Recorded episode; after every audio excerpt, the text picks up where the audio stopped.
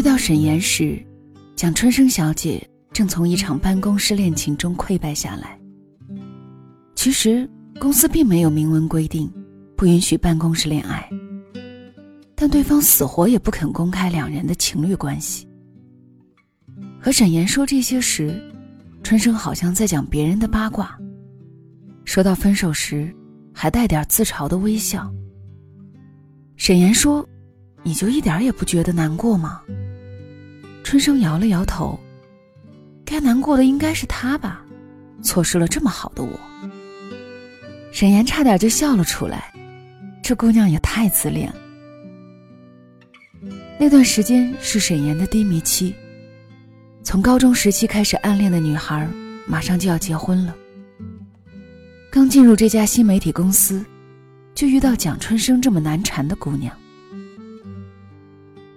春生总是一副自来熟的模样，早上会给他带爱心早餐，中午会拉着他一起去食堂吃饭。春生明目张胆的示好，让沈岩一下子成为同期新人中备受关注的对象。那天，春生在微信上给沈岩发了一个链接地址，他点开是网上最近流行的一周测试，上面写着。本周最倒霉的星座是巨蟹座。沈岩没好气的给春生回了一个消息：“遇见你，我真是很倒霉呀。”按了发送键。沈岩又有些后悔，想撤销，毕竟春生是女孩子，要是生气了怎么办？很快，沈岩就发现自己的担心是多余的。春生回了一个笑脸说。你没看到本周最幸运的星座是双鱼吗？春生是双鱼座，他说能和沈岩成为同事，就是他最大的幸运。沈岩看着屏幕上这些文字，吓得赶紧退了微信，生怕春生会说出一些更劲爆的话来。还好春生很识趣，没有继续提这事儿。到了下班时。仍然热情地邀请沈岩去酒吧，沈岩连连摇头，春生就笑，真是一个乖宝宝呀。春生的话刚落音，同事们就发出善意的哄笑，沈岩在笑声中憋红了脸，恨不得一脚将春生踢到火星上去。沈岩在广州真的没有什么朋友，当初来这里也是因为无意中。从同学群中得知了暗恋的姑娘，在这座南方的城市。那是他第一次喜欢上的姑娘，是他的初恋。沈岩放弃了家乡的工作，只身来到广州，却连“喜欢你”这么简单的三个字都说不出口。他这辈子最大的勇气，全部用在了寻找初恋上。见面之后，却只能打着老同学的旗号。眼巴巴的看着他恋爱，以及结婚。那些天，沈岩的脾气越来越坏，于是春生就成了那条被无辜殃及的鱼。当春生把沈岩每天必点的梅菜扣肉饭放到他的桌子上时，他突然像疯了似的，将盒饭拍到了地上。幸好当时同事们吃饭去了，不然两人。又要成为办公室八卦中的男女主角。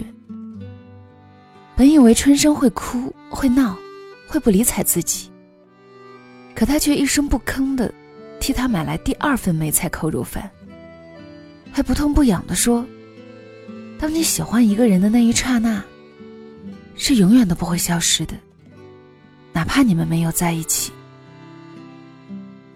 因为春生的这句话，沈岩哭得像个孩子。春生看着哭泣的沈岩，不由自主地抱住他。直到同事们回来，看到像雕塑一样抱在一起流泪的两个人，沈岩就这样被迫变成了春生的男朋友。尽管他不情愿，可是办公室里那么多双眼睛看着他们是如此的亲密，更何况春生的爱还是那么的难以抗拒。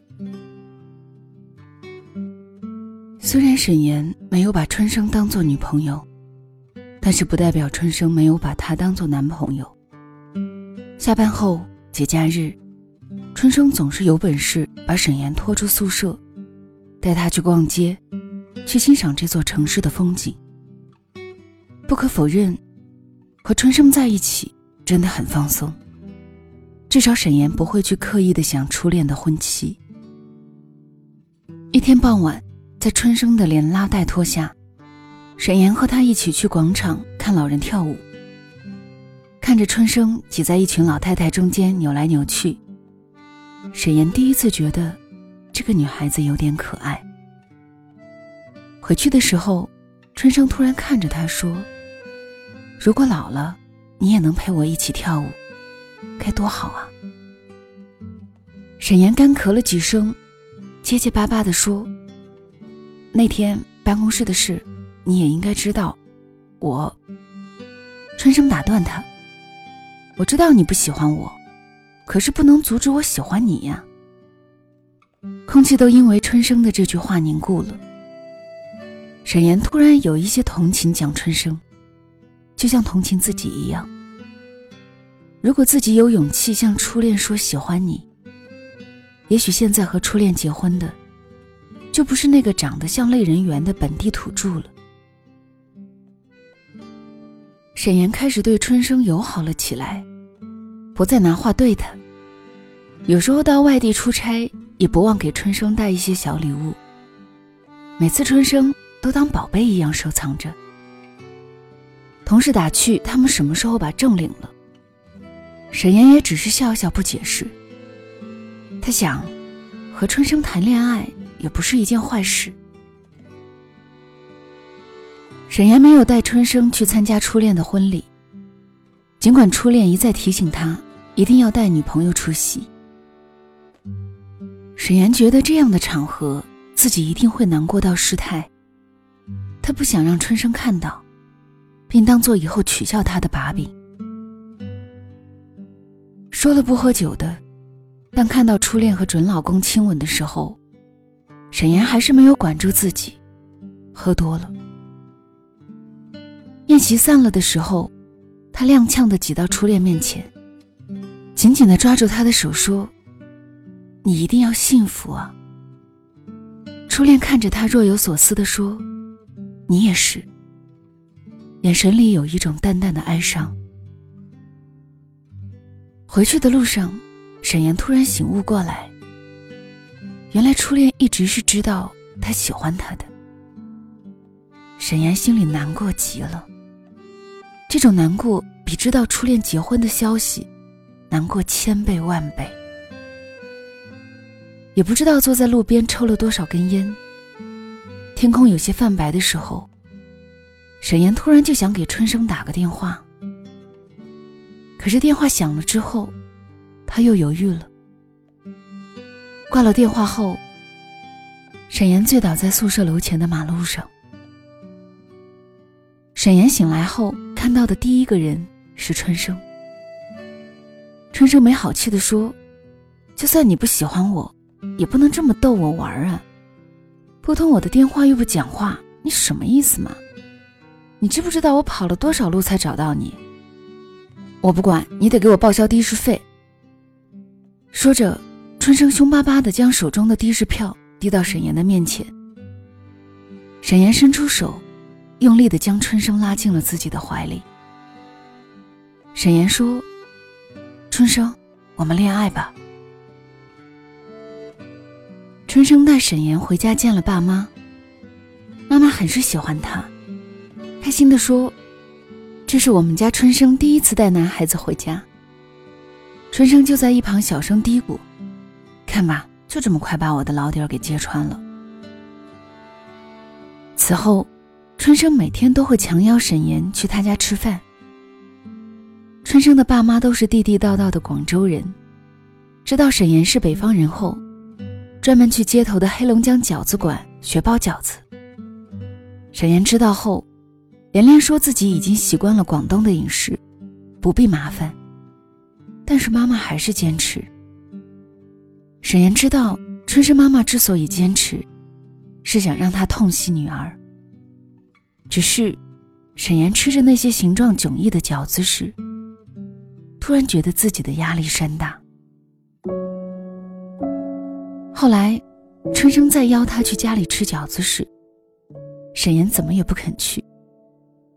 那些饺子对他来说不仅仅是饺子，而是春生的未来。沈岩心虚了，他心虚是因为自己无法给春生一个未来。沈岩不去春生家吃饭，春生就买了全部的厨具，到沈岩的单身宿舍。沈岩加班的时候，他就保着爱心汤到办公室等他。同事们说他们是夫唱妇随，沈岩的脸就拉了下来，说：“我们还远没到那一步。”春生先是一愣，但很快又恢复了没心没肺的模样。他乐观的帮沈岩解围，对同事们说：“我们只要爱情，不要婚姻。”回去的电梯里，沈岩认真的说：“春生，对不起。”春生吐了一下舌头说：“好好的道什么歉？我知道你心里一直住着一个人，可是我愿意等。如果哪天我不愿等了，我就会离开。”那天晚上，沈岩第一次给春生说了他和初恋的故事。听完后，春生突然捧起他的脸。一脸痛惜地说：“沈岩，你知不知道，你好像东爱里的丸子。”沈岩追问他什么是东爱，春生答：“我最喜欢看的一部日剧，很老很老了，百度上都没资源。”沈岩没有想到初恋会来找他，他们约在办公楼下的咖啡馆里见面。初恋说：“沈岩，我要离婚了。”沈岩吓了一跳，以为他在开玩笑。可初恋却说：“沈岩，你知道吗？我一直忘不了你。”初恋的话让沈岩想起结婚那天，他那双哀伤的眼睛。原来他的猜测都是真的。初恋继续说：“这么多年，我以为先表白的人是你。”可没想到，还是我。送走初恋后，沈岩整个下午都心神不宁的。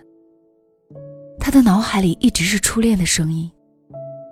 他恨自己刚才怎么表现的那么差劲儿，只是不停的说：“我有女朋友了，我有春生了。”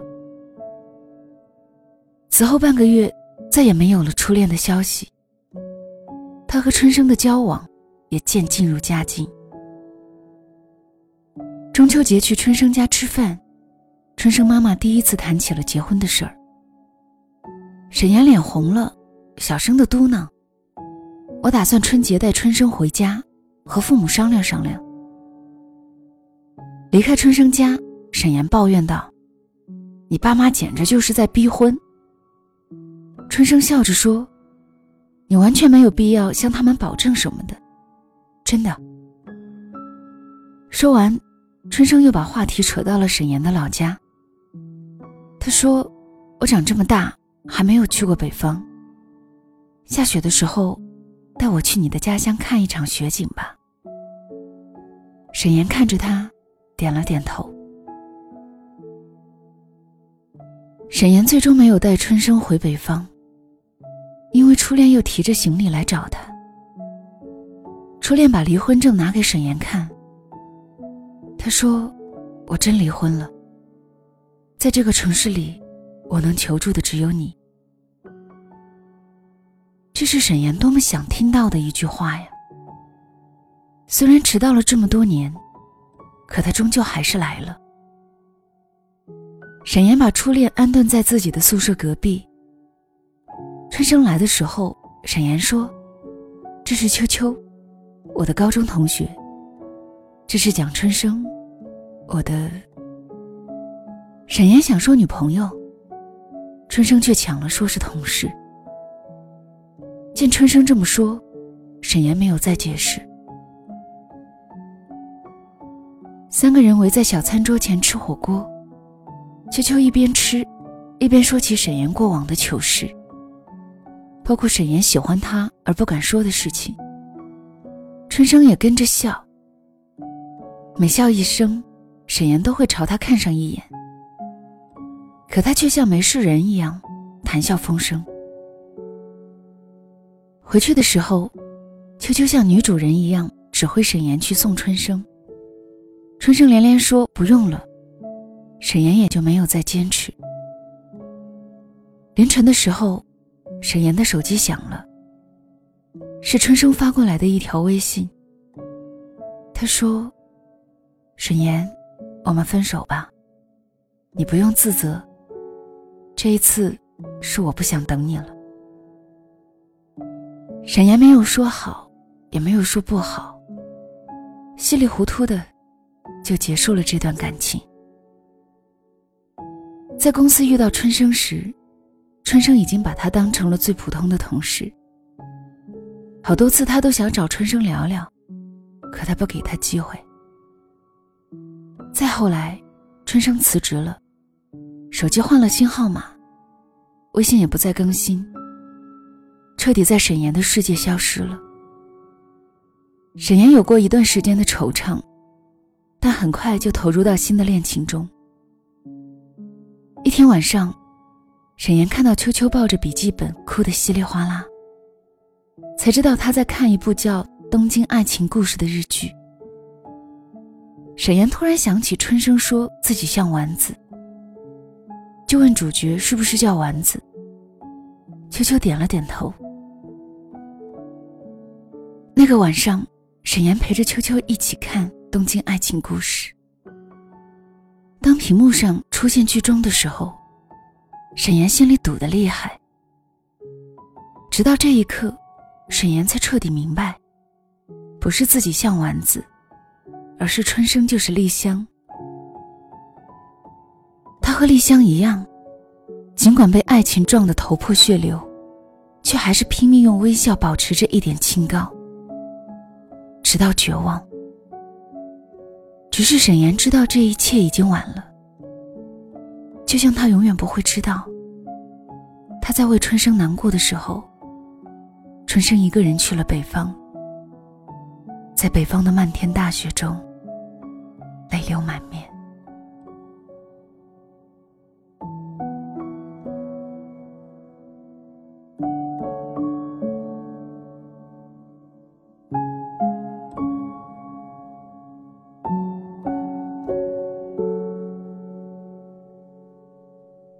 这里是两个人一些事，谢谢你的到来，我是小溪，春晓的晓，希望的希。每个周日的夜晚，为你讲述那些年属于我们的事。今天讲述的这个故事，名字叫做《蒋小姐幸亏没有远嫁去北方》，作者是刘小念，收自作者的公众号“写故事的刘小念”。这是一段纯粹的故事。纯粹到，在整个的讲述里，连多一个形容词都没有。春生是我喜欢的女孩，她敢爱敢恨，爱的时候可以无怨无悔，轰轰烈烈；等不到的时候，转身就走，不拖泥带水。在那个冬天，他一个人在北方的大雪里看雪，一个人泪流满面。这场景，是不是像极了此刻正在收听节目的你？没有什么比转身更让人觉得酣畅淋漓，更让人绝望。庆幸的是，我们都知道路在哪里，知道该怎么走，所以无论有多难过、多孤单，都不会再回头。好了，今天的分享就到这里。另外呢，小溪的新书《晚点遇见你，余生都是你》正在各大平台热售。如果你喜欢，带一本回家吧。晚安。